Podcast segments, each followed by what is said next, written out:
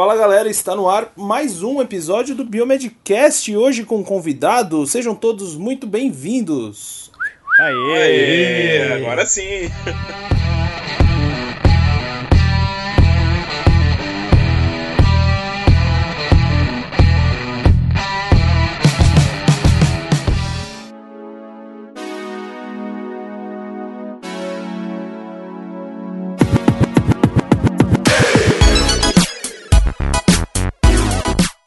quem tá falando é o Otávio, diretamente de Curitiba. E aí galera, aqui quem tá falando é o Bruno aqui de Goiânia e hoje a gente vai falar aí de uma área muito legal.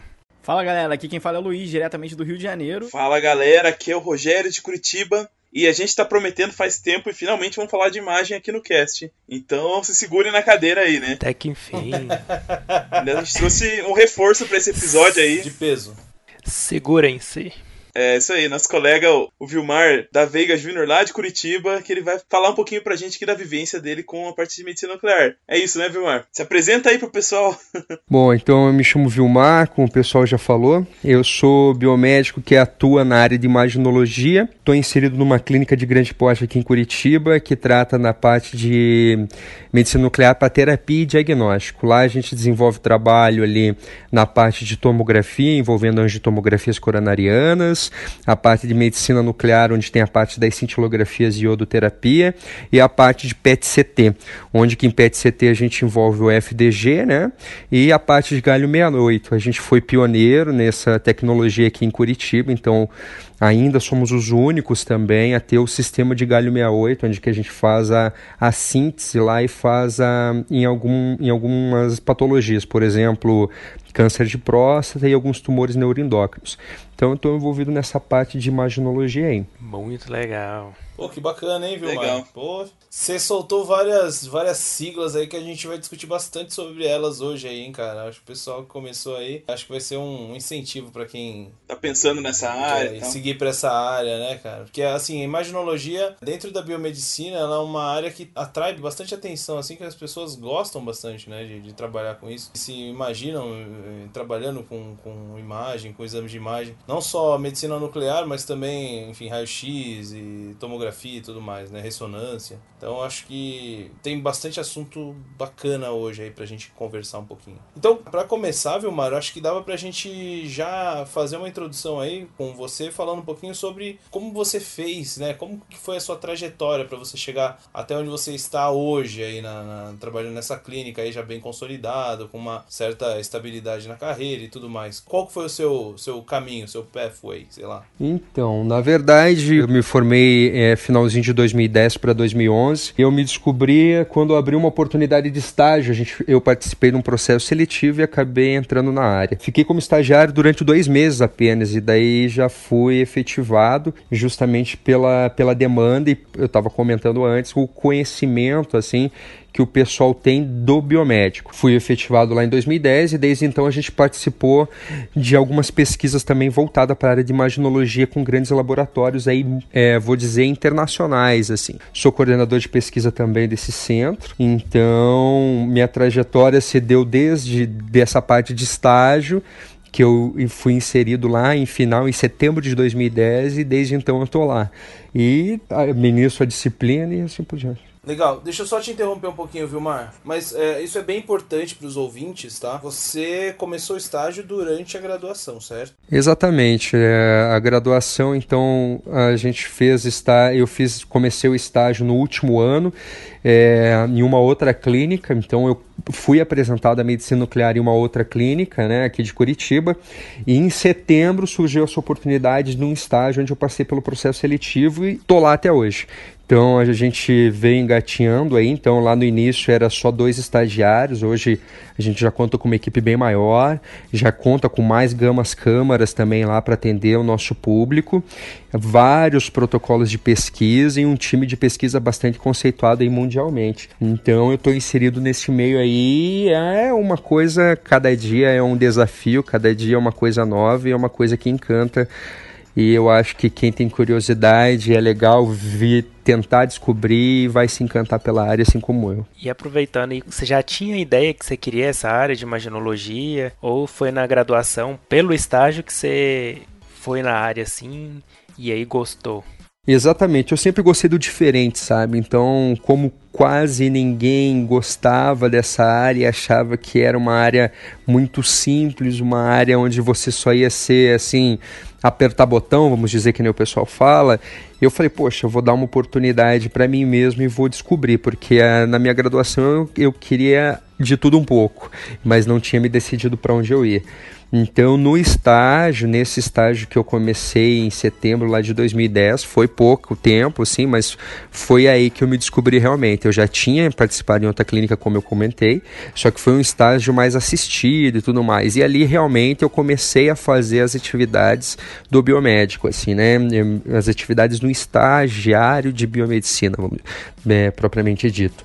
Então eu pude acompanhar melhor uma anamnese e assim por diante, até laboratório de sala quente, a infusão do radiotraçador, a aquisição da imagem, por fim lá a imagem que a gente vai dar para o nosso colega médico lá para que ele faça o laudo. É, até uma questão assim que, desculpa Bruno interromper, a gente até falou um pouquinho no começo ali que, que é uma área assim importante da biomedicina, mas que o pessoal não tem muito conhecimento de como que trabalha, o que, que realmente faz, né? Como é que é de verdade. É uma visão muito superficial, né? A gente começa vendo o biomédico ali no laboratório, fazendo a parte de análise clínica, mas tem um monte de áreas fora que tem coisas super interessantes para fazer, né? Então acho que até um pouco do papel desse programa é trazer um pouco disso, né? O biomédico, como todo mundo fala, é um profissional completo.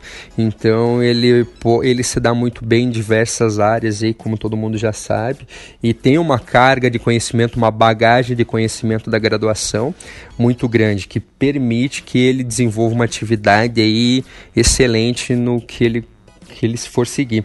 E no meu caso aí, puxando a sardinha para mim, justamente na parte de imaginologia, é o que a gente está dando preferência hoje.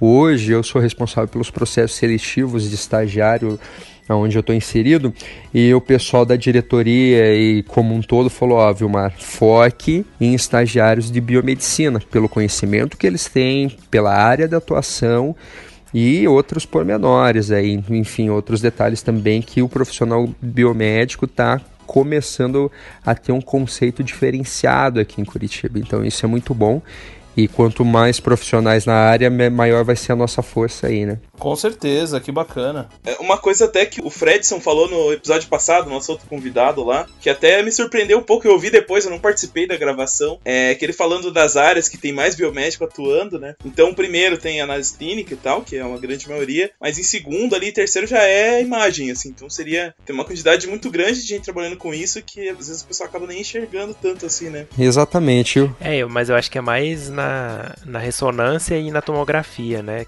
Eu acho que na medicina nuclear ainda é uma área bem. Exato, é uma área que a gente está engatinhando, mas que eu acho que a gente está abrindo, abrindo horizonte, assim, entendeu? Porque, como eu te falei, o, o pessoal, assim, ele começou a ver o biomédico com outros olhos aqui. Então, para o pessoal falar assim, ó, Vilmar, foque em biomédico é porque tá bem bacana. Até pelo crescente aqui de cursos em Curitiba de biomedicina, a gente já pode ver isso também. Antes, na minha época, era só três instituições, quatro instituições que tinham curso.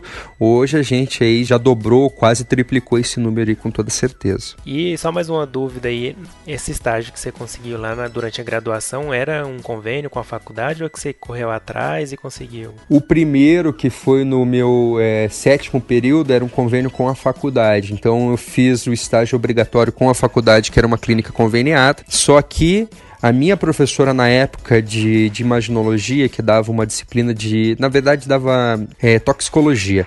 Ela veio, ela tinha conhecimento que uma empresa, uma clínica de grande porte aqui de Curitiba estava abrindo processo seletivo e tinha oportunidade de, de contratação para estágio de biomédicos. Então eu me lembro que na época várias pessoas da faculdade lá prestaram esse processo seletivo, participaram desse processo seletivo, não era conveniado com a instituição e eles escolheram duas pessoas, dois biomédicos da faculdade onde eu fui formado. Então um rapaz que se formou seis meses depois que eu, que está lá comigo, e eu na época. Então, isso foi em meados de setembro de 2010, eu já estava no meu oitavo período, então meio que me agarrei, assim, porque eu já estava formando, já queria ter um sentido, um norte para minha carreira profissional, e eu falei, poxa, é aqui. Então, me agarrei, participei por esse processo, fiz, consegui a minha habilitação e estou desde então desenvolvendo as atividades para essa área, voltada na medicina nuclear, né, e pesquisa clínica na área de oncocardiologia e medicina nuclear.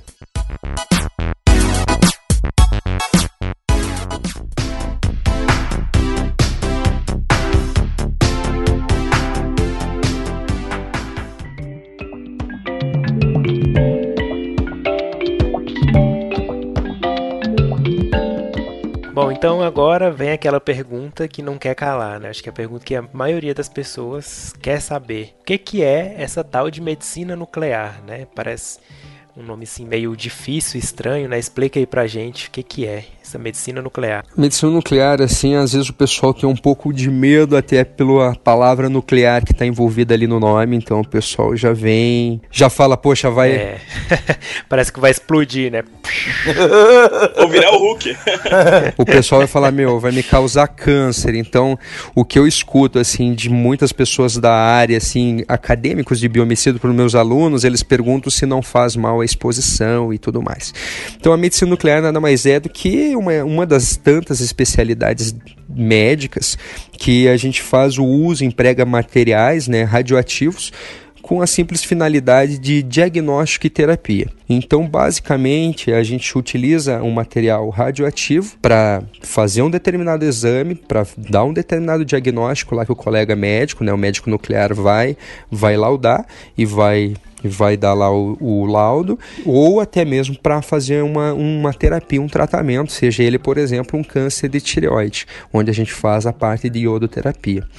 Então, basicamente, medicina nuclear é isso. É, e envolve uh, vários tipos de exame, né? Que até já citou um pouquinho, né? Tem lá a cintilografia, né? Que eu acho que é o que o pessoal acaba ouvindo mais falar, né? E o, o tal do PET-CT também, né? Eu acho que a gente vai falar um pouquinho mais pra frente aí. Exatamente. E, e é legal que tem essa parte de terapia também, e vocês participam também, né? Como biomédico, né? Perfeito. Pra fazer. O mais usual hoje nosso, o meu cenário mais usual, assim, é utilizar iodoterapia, ou seja, a gente usa iodo 131 para tratamentos de câncer tireoidianos. Então são aqueles pacientes que fizeram tireoidectomia e querem verificar se tem alguma recidiva ou se ainda tem um resquício de tecido cancerígeno. Então eles fazem essa parte de iodoterapia justamente para aniquilar todas essas células e a gente faz lá.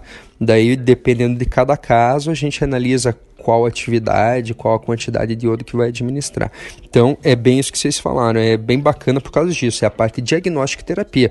Ao contrário aí, por exemplo, de ressonância magnética. Não, você só vai utilizar para fim diagnóstico, raio-x também, e já medicina nuclear já não. Então, como a gente viu, é, é tanto para o diagnóstico como para terapia, né? E assim, então, é uma tipo uma associação de uma técnica é, diagnóstico por imagem com substância radioativa lá. Então, assim, eu posso fazer uma sei lá, uma tomografia e, e administrar no paciente lá o, a substância, alguma coisa assim nesse sentido? É, a parte de diagnóstico e terapia que um é complementar ao outro. Os pacientes que fazem a parte de terapia, consequentemente, um período após a terapia, eles fazem a parte diagnóstica. Então, por exemplo, os pacientes fazem o internamento conosco para fazer a administração do iodo radioativo. Dependendo da carga, da quantidade que nós administramos, esse paciente volta de 3 até 5 dias posterior para fazer o exame de cintilografia, ou seja, a parte diagnóstica. Então, faz primeiro a terapia e depois faz a diagnóstica para verificar se tem uma metástase, por exemplo. Então, é um exame complementar ao outro. O que eu gosto de falar dentro de imaginologia como um todo é que não existe um exame melhor para isso, um exame melhor para aquilo. Tem um exame mais indicado, mas que os exames se complementam para dar um resultado fidedigno lá no final para o paciente, para dar um bom prognóstico, um bom diagnóstico para o paciente. Eu agora eu tava pensando você falando sobre isso. É, eu, na minha monografia, eu trabalhei mais na parte de radioimunoterapia, com a parte de linfoma não Hodgkin, então é mais voltado também para essa área. Sei. Né? Tinha lá meus radiomonoterápicos e eu ficava então é, trabalhando, vendo a eficácia deles nesse tipo de, de câncer. E, e, quando a gente fala em câncer, realmente é uma palavra que assusta, assusta qualquer um e, e tal. Para você, como profissional, como é que foi você conseguir é, eu acho que como a biomedicina ela não nos prepara para esse tipo de trabalho, de ter que lidar com essas com paciente em, em estados, às vezes, muito debilitados ou às vezes você vê um prognóstico ruim. Como é que foi para você entrar nesse meio? Foi uma adaptação, né? Porque você lida com isso sempre, né? Para mim, primeiro impacto foi eu saber a existência, a incidência tão grande de câncer e dentre eles, principalmente câncer de próstata e câncer de mama, sabe? Então assim, claro, eu tinha uma noção de que isso existia, mas não sabia que era tão grande. Como você falou, foi uma vivência, foi um aprendizado, eu tá está passando aí por essa fragilidade dos próprios pacientes, dos seus. Como, como você mesmo comentou, realmente não é fácil. O, o, paciente já chega debilitado, às vezes o paciente, na data de hoje, chega andando, chega deambulando, você fala com ele, dali três meses, dentro de medicina nuclear, faz muito o acompanhamento desse paciente, o oncologista faz o acompanhamento. Então ele chega andando, chega deambulando, acabou de ter o diagnóstico de câncer, passou três meses, ele vem fazer um exame de acompanhamento, ele já chega de cadeira de rodas, já chega com dificuldade de deglutir, já está usando fralda, geriátrica, às vezes traque e assim por diante. Então você tem que ter um psicológico bastante forte, porque você trabalha com pessoas de todas as idades. E isso também que eu descobri que câncer não é algo só de pessoa de terceira idade, não. Ele acomete em criancinhas que nós fazemos. Hoje, inclusive, eu atendi dois pacientes meus com neuroblastoma. A gente fez a parte de MIBG, que é a parte de exame também, vou utilizando aí o, o iodo. Então, é neuroblastoma. E esse é um câncer bastante agressivo. Então, a gente vê todas as idades e tem que ter um preparo, tem que ter um psicológico forte para que você desenvolva ali o teu trabalho bacana e possa ajudar, possa garantir um bem-estar do paciente enquanto ele está ali contigo e assim por diante, porque é bastante fragilizado com toda certeza e tem que trabalhar muito. É bem, é um aprendizado. Cada caso é um caso, a gente não pode falar que ah, paciente X é igual paciente Y, pode ter a mesma patologia, mas é totalmente diferente de você lidar com um ou com outro. Então é um aprendizado, é uma escola diária, então eu acho que tem que ter, tem que estar tá trabalhando. Então, o bom profissional sabe lidar com essas partes. A humanização tem que estar tá presente com toda certeza, a empatia mais ainda. Então, nós somos conhecidos hoje lá onde eu trabalho pela qualidade do serviço prestado. Então, assim, a gente tenta tratar assim com a maior humanização possível, porque a gente sabe é, a burocracia que é para conseguir um exame em medicina nuclear, porque é algo caro, extremamente caro pela realidade no Brasil. E além disso, além dessa burocracia, além desse custo, a fragilidade da doença, que é uma doença devastadora, que hoje você descobre, amanhã você já pode perder o movimento de pernas, por exemplo, enfim. Então a gente tem que trabalhar muito isso e a gente tem que aprender com todo mundo. É uma coisa, né, E, e, assim, é o que você falou, eu posso imaginar, mas só realmente estando no teu lugar para ver isso. Eu, eu particularmente não. Eu, você imagina, se eu trabalho com células que, né, na área da neuropediatria, que vem de crianças e a gente escuta só de ouvir o relato dessas das mães, dos pais, já é complicado. A gente já vê até, eu vou falar para vocês, é, é, é, até engraçado. A gente vê até de uma outra forma o experimento que a gente tá fazendo. Por mais que não seja ali o paciente, você é diferente você ouvir e tudo isso. E só puxando rapidinho, você dá uma pincelada nisso, que eu acho também interessante a gente comentar. Você falou, essa área que você tá, é uma área bem diferente do que a gente espera da biomedicina, né? Porque, na verdade, a galera pensa, biomedicina é laboratório, sem contato com o paciente, tal, tal, tal. Isso seria mais pro médico. Como é que é essa relação entre você e o médico oncologista, né, que é o radioterapeuta, como é que como é que funciona esse ambiente? É realmente algo bem multidisciplinar, às vezes tem algum tipo de é aquela às vezes pode ter alguma interferência de tensão, ah, não concordar muito, como é que é isso? Não, na verdade não tem concorrência, são parceiros, são colegas. A gente trabalha muito em equipe, eu acho que dentro da área da saúde tem que ser valorizado isso. Então, independente se você é enfermeiro, farmacêutico, enfim, se você está inserido no mesmo trabalho, a gente trata de igual para igual. E assim, dentro da, da medicina nuclear, eu trabalho com médicos radiologistas, médicos que são nucleares, cardiologistas e oncologistas. E a gente trabalha bastante junto, bastante unido. Então, às vezes acontece dele de a gente estar tá desenvolvendo determinado exame, uma parte de cintilografia do, car é, do músculo cardíaco, do miocárdio, e às vezes a gente tem uma determinada dúvida. Ah, eu acho que ela parede não está aparecendo legal e tal. Vai lá e pergunta para o cardiologista ou para o médico nuclear, ele vai falar: não, beleza, realmente você está certo. Então é algo de trocar experiência, trocar informações para você fazer uma imagem complementar, fazer uma imagem diferenciada para que você vá garantir lá um bom resultado. Que às vezes aquela parede, por exemplo, a parede inferior do coração, você não consegue ver, mas às vezes não é um defeito do paciente, mas sim um mau posicionamento, ou às vezes se for do sexo feminino tem uma mama muito densa, ou do sexo masculino é um pouquinho mais barrigudinho, assim, um pouco mais avantajado, então acaba atrapalhando na opacidade da, da imagem. Então, o que, que você tem que o que, que você tem que fazer? Você tem que ir lá e discutir realmente para ver se é um defeito ou não. Se for apenas um detalhe, você muda, faz uma imagem prona, faz algo diferenciado, em comum acordo com o médico, e daí lá sai o resultado fidedigno. Então, é uma parceria bastante grande. Então, é uma uma discussão diária, então a gente sempre está discutindo, é, principalmente na área oncológica, e cada caso é um caso, como eu comentei.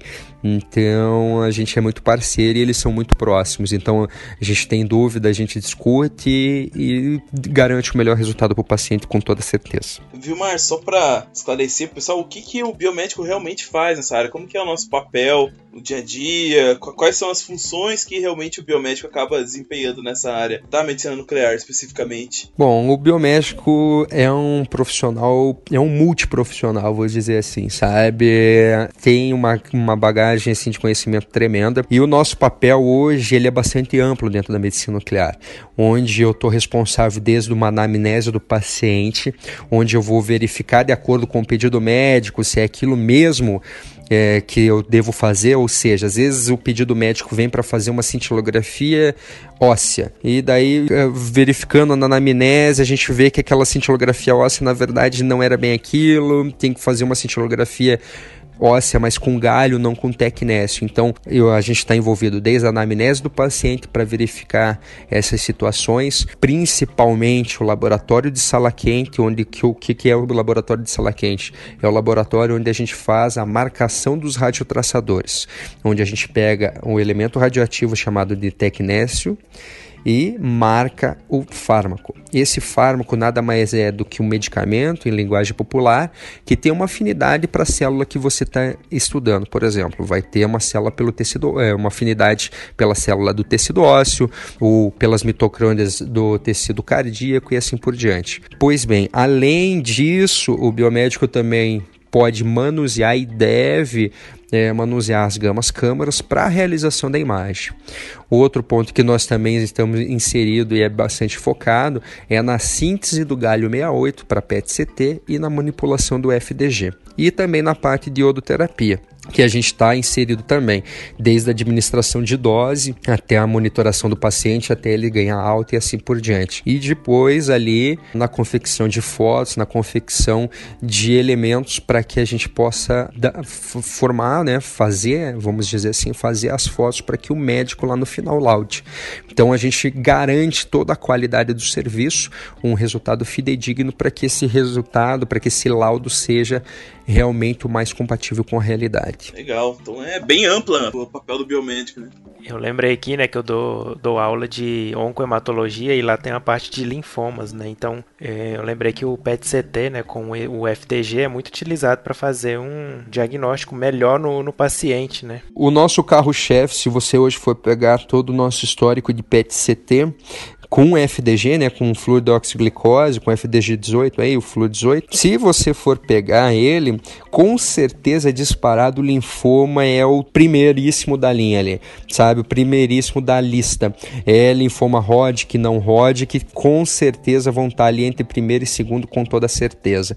Depois vai ali para câncer de intestino e assim por diante, daí vai vindo mama e tal. E hoje para câncer de próstata nós utilizamos o galho 68, que é um pouquinho diferente do FDG, mas é um pouquinho mais específico, até por ser lá análogo à somatostatina e assim por diante, mas daí já, já é outra questão mais específica. Mas linfoma com certeza é o carro-chefe do PET, com, com, sem sombra de dúvidas. O FDG é uma glicose marcada com flúor, né? Que aí vai para os órgãos que tem uma, uma, uma capta ela mais, né? E aí aparece na imagem depois, né? Isso, é um análogo à glicose, é utilizado o FDG, que é uma glicose marcada com flúor, exatamente e como o tumor é sedento de, de açúcar, ele gosta muito, vamos dizer assim, marca de uma forma fantástica. Então, o exame, eu sou suspeito a falar, então para mim é um exame lindo, claro, é o equipamento híbrido, te dá uma noção assim de, de anatomia muito bacana devido à tomografia que tem e a parte aí de, de metabolismo, que é justamente o açúcar, a glicose que está marcada, e que dá para você ver exatamente onde fica, o que está marcado, se tem metástase, se não, se, não tem, o que está cometendo, o que não está. E, e, é isso que dá noção lá para o médico fazer a biópsia, né? Então ele já, se tiver lá no equipamento, a gente chama a atenção dele, se o, paciente estiver com todos os preparos uma suspeita, e ele já faz a biópsia, a gente já tem uma, uma médica lá, uma patologista que já faz a análise primeira ali do, do tecido que nós extraímos e já dá um, um pré-laudo, vamos dizer assim. Então é algo muito rápido, é algo que está crescendo bastante. A única coisa que é desvantajosa assim, em medicina nuclear como um todo é justamente a parte do custo. Então, a parte do custo, infelizmente, hoje a gente ainda não conseguiu mexer nisso. Tem uma dúvida minha, questão de risco, assim, para o profissional manusear esses elementos radioativos aí, tem algum risco? Como é que é? Risco existe, não vou falar para você que o risco é nulo, o risco existe. Então, a gente tem uma monitoração bastante forte. Hoje, os órgãos regulamentadores aqui eh, no Brasil, eles são muito rígidos com relação a isso. Nós lá utilizamos todo o aparato lá de chumbo, então desde óculos com chumbos, coletes de cervical, coletes assim que pega tórax e gônadas, e também a gente faz o uso de dosimetria de tórax e de extremidade. Então, assim, se você for verificar na maioria das clínicas, eles fazem apenas a dosimetria de tórax, não de extremidade. Mas, como eu falei, a gente passou por um processo de acreditação da agência internacional e uma das exigências nos padrões internacionais é que nós temos as duas dosimetrias, tanto de extremidade, que a gente usa um dosímetro de punho, com o de tórax. Então, a gente tem esse risco e dentro da, da medicina nuclear nós trabalhamos com rotatividade. Então, assim, a cada dois, três meses, ah, você está na parte de cintilografia cardíaca, a dose é menor do que a cintilografia óssea. Então, mês, daqui dois meses você desce para cintilografia óssea e outro sobe para cintilografia cardíaca. A PET-CT vai mexer com galho e FDG é bastante grande. Então, ah, você só posiciona a paciente, o outro faz o fracionamento de dose, o outro faz a, a infusão e assim por diante. Então, a gente tem algumas é, táticas para diminuir a exposição do profissional e também as proteções dos EPIs que com certeza todas as clínicas aí fornecem aos seus profissionais com sem sombra de dúvidas. Legal. Ô, Vilmar, deixa eu até você comentou algumas vezes sobre você pode só pode explicar para o pessoal um pouquinho o que é a gama a gama câmara? A gama câmara nada mais é do que os equipamentos que a gente utiliza em medicina nuclear para realizar uma, uma, um determinado exame, uma cintilografia, por exemplo. Então, são equipamentos que vão fazer a leitura leitura da radiação que o paciente, que o órgão que nós marcamos está emitindo. Então, resumindo, a gente faz uma infusão de um radiotraçador, por exemplo, na cintilografia óssea, esse radiotraçador vai marcar todo o tecido ósseo e depois de um determinado tempo, ela, esse tecido ósseo já marcado, a gente deita o paciente e ele vai estar tá emitindo a radiação e essa gama câmara, esse equipamento, vai fazer a leitura e vai fazer a formação da imagem lá para sair o laudo, para o médico tomar uma determinada conduta, enfim. Então a gama câmara nada mais é do que o equipamento que vai fazer a leitura da radiação que o paciente está emitindo. Legal, perfeito.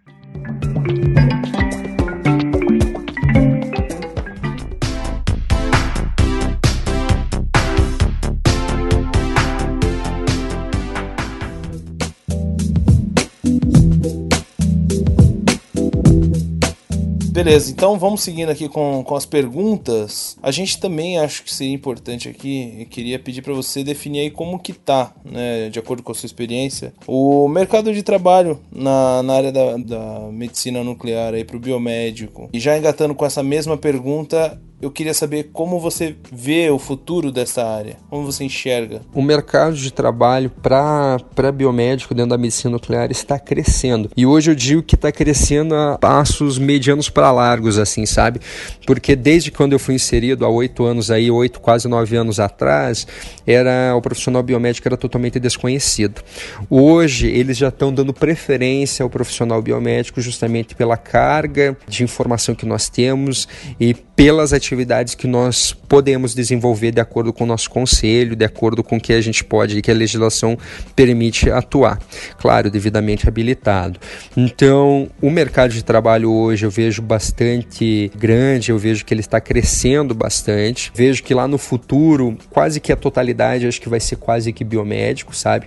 Então, tem profissionais hoje que não são biomédicos, mas que trabalham com a área, fazem outros cursos que também podem atuar, mas que vêm e me perguntam: o que, que você acha? Você acha bacana eu fazer? Eu quero fazer biomedicina para poder atuar em mais áreas dentro da medicina nuclear do que hoje eu estou inserido. Que a maioria dos profissionais hoje que existiam até então faziam só apenas a, ali a operação do equipamento, a operação da gama câmara. O biomédico já veio para um diferencial. Ele faz a, o laboratório de sala quente, então ele marca os radiotraçadores, ele faz a administração desses radiotraçadores, faz o controle de qualidade desses radiotraçadores, os controles de qualidade das gamas câmaras. Então é um multiprofissional e que tem um futuro bastante brilhante aí dentro da área com toda certeza. Eu vejo até que tem um crescimento tanto do biomédico na área, mas a área em si, né? Pelo que eu vi nos últimos anos, assim, aumentou muito o número de clínicas que tem. Aqui em Curitiba a gente vê meio como perspectiva de ser um centro do Paraná e tal, do estado, né? Mas eu acho que cada vez mais a gente tá vendo essas clínicas aparecendo em cidades menores e daqui a pouco, de repente, com mais gente fazendo esse tipo de exame, né? Talvez até mesmo a partir do SUS, pode ser que tenha um crescimento, né? Não, com certeza. O número de clínicas aumentou bastante. O SUS cobre exames nessa área? Cobre, cobre exames sim. Cobre até PET-CT, mas olha, eu vou te falar, é uma burocracia bastante grande. Mas nós, nós somos uma clínica privada, mas nós fazemos o atendimento de convênio particular e abrimos para SUS também. Então nós temos um convênio com o SUS aqui e fazemos a parte de PET-CT, cintilografias e odoterapia através do SUS. E a gente tem parceria com o Hospital de Grande Porta aqui de Curitiba, que é referência na área de câncer aí, que manda bastante paciente lá pra gente. Só que a morosidade, a morosidade para esses pacientes é bastante grande, infelizmente, hoje, né? Mas a gente atende sim. Se a gente for imaginar que cada dia para pessoa que tá com câncer é um dia que ela perde, né? Se ela ficar esperando o tratamento e tal, né? Pode ser o último, né? Exatamente, é. exatamente. Bom, então, seguindo aqui, é, já que o Otávio perguntou, né, como que tá o mercado de trabalho, eu queria saber como que o estudante, né, ou profissional pode se habilitar na medicina nuclear. Você entrou durante a, a graduação, né, seu estágio foi nisso, você conseguiu a habilitação e já começou a trabalhar, ou você fez uma pós-graduação, como que foi? Como é que funciona? Perfeito. Eu consegui através das horas de estágios e dos campos que eu fiz em imaginologia. Então, o conselho exige uma, uma carga mínima de horas a serem completadas, né, a serem seguidas para que você consiga consiga habilitação, mas isso pode ser pode ser feito durante a graduação ali os últimos períodos sem problema algum, que foi o caso meu e de algumas outras pessoas que eu conheço também. Então tem duas formas de você ingressar dentro da medicina nuclear, ou você fazendo um estágio, né, com as horas exigidas pelo conselho, as horas mínimas para você conseguir habilitação, ou fazer uma pós-graduação, uma especialização em imaginologia que você consegue habilitação também sem nenhum problema. Então são essas duas formas. Eu acho que é o, o padrão para qualquer biomédico conseguir uma, uma habilitação, né, na realidade. Exato, o padrão não foge muito mesmo. Acho que o pessoal que deve ter ouvido o cast, provavelmente deve ter muita gente que foi interessado e tal nessa área, né? E talvez pense em fazer alguma coisa nesse sentido. Queria saber, agora que você já está há algum bom tempo atuando e tal, e você conseguiu entrar, de repente, aí a partir da faculdade, se para quem que tá na graduação ainda, para quem é aluno, que tá tentando descobrir o que quer fazer, ou que já já tem uma ideia de seguir nessa área, que dica você tem para ele, assim, o que que ele talvez tenha que aprender mais, ou o que que ele tem que procurar durante a graduação para de repente conseguir entrar na área de medicina nuclear depois de se formar ou de repente nos últimos períodos aí? O que você acaba falando para esse pessoal? Em medicina nuclear é uma área assim que junta diversas disciplinas. Então, como todos acredito que saibam, tem que focar ali na parte de fisiologia, farmacologia, são disciplinas que a gente usa de forma diária, e a parte de patologia com toda certeza. A dica que eu dou é justamente focar nessas disciplinas e correr atrás. Se você tem vontade de ingressar na parte de imaginologia, não deixar para os últimos períodos, porque assim, dentro de medicina nuclear tem uma carga de conhecimento, uma carga de conteúdo muito grande. Então, assim, quanto antes você puder buscar um estágio, buscar uma vaga no mercado, melhor vai ser para você. Hoje, por exemplo, eu pego estagiário a partir do segundo período, então ele pode ficar comigo aí um, dois anos tranquilamente, que vai conseguir pegar as coisas, vai, mas ainda vai ter muita coisa para aprender. Então, assim, a dica que eu dou não só para a área de medicina nuclear, mas para todos, é que o pessoal corra atrás e foque naquelas disciplinas da área que tem interesse. No caso, farmacologia, anatomia, patologia, essas disciplinas a gente está usando diariamente. Então, é focar nos estudos e procurar já assim que vê o feeling, assim que tiver o feeling, poxa, é a área que eu quero, poxa, vai buscar um estágio, nem que seja um estágio no início um estágio só é, de acompanhamento e tal, e vai crescendo dentro da área, vai adquirindo conhecimentos para depois estar tá podendo ter maiores responsabilidades e, e lá na frente conseguir a, a, habilitação.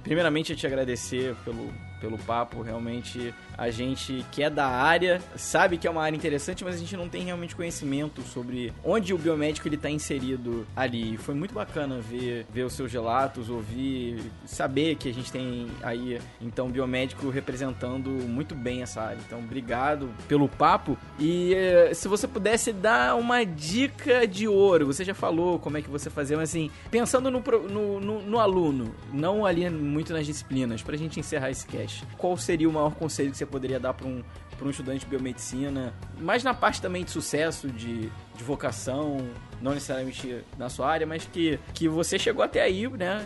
Com certeza deve ter sido um ótimo aluno. Então chegou e se manteve, né? Então oito anos depois está no mesmo na mesma empresa, cresceu, né? Então qual que é o segredo?